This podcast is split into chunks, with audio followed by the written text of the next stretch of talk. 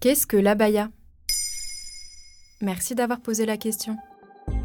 L'abaya a un signe religieux ou non? Gabriel Attal, le ministre de l'Éducation nationale, a tranché.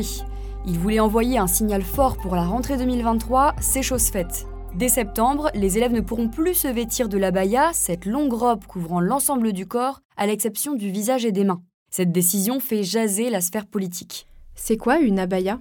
La définition change un peu selon les dictionnaires. Par exemple, le Robert l'illustre comme une sorte de cape traditionnelle qui peut servir de couverture, alors que du côté du Larousse, c'est une longue robe, souvent noire, portée par certaines femmes musulmanes. Concrètement, c'est un habit traditionnel, et à l'origine, cette tenue a été inventée par les Bédouins. Elle faisait office de protection contre le soleil dans le désert. Mais dans certains pays, son utilisation a été détournée. Par exemple, l'abaya a été obligatoire pour les femmes en Arabie saoudite jusqu'en 2019. En France, les personnes qui portent l'abaya le font surtout pour le symbole ou l'esthétique.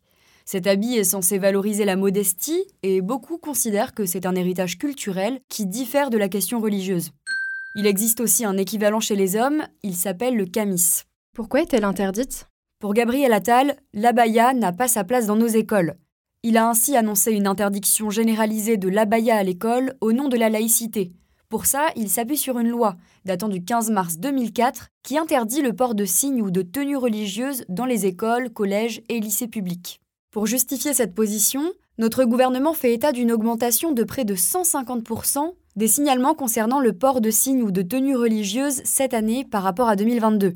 À noter qu'il s'agit bien de signalements de la part des chefs d'établissement et non pas d'une étude statistique.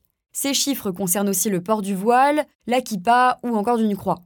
Il n'existe pour l'instant pas encore d'études qui quantifient précisément le nombre d'abayas signalés. Là où cette interdiction divise, c'est qu'il est encore très compliqué de définir concrètement ce qu'est l'abaya. Si le gouvernement a fait le choix de l'assimiler à un signe religieux, le Conseil français de culte musulman ne le reconnaît pas comme tel.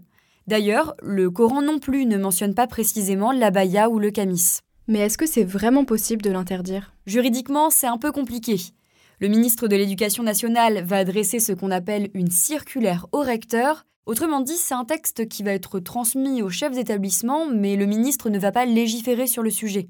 Dans la loi de 2004, un vêtement qui porte atteinte à la laïcité est une tenue qui manifeste ostensiblement une appartenance religieuse. Or, il est difficile de différencier une abaya d'une robe longue, ample et couvrante. Son port est bien plus ambigu que celui du voile, par exemple. Autant dire que c'est un terrain miné et surtout c'est à trancher au cas par cas. À moins qu'une élève n'exprime concrètement la connotation religieuse de son abaya, il sera très compliqué de la sanctionner. Voilà ce qu'est une abaya. Maintenant, vous savez, un épisode écrit et réalisé par Joanne Bourdin. Ce podcast est disponible sur toutes les plateformes audio. Et si cet épisode vous a plu, vous pouvez également laisser des commentaires et des étoiles sur vos applis de podcast préférés.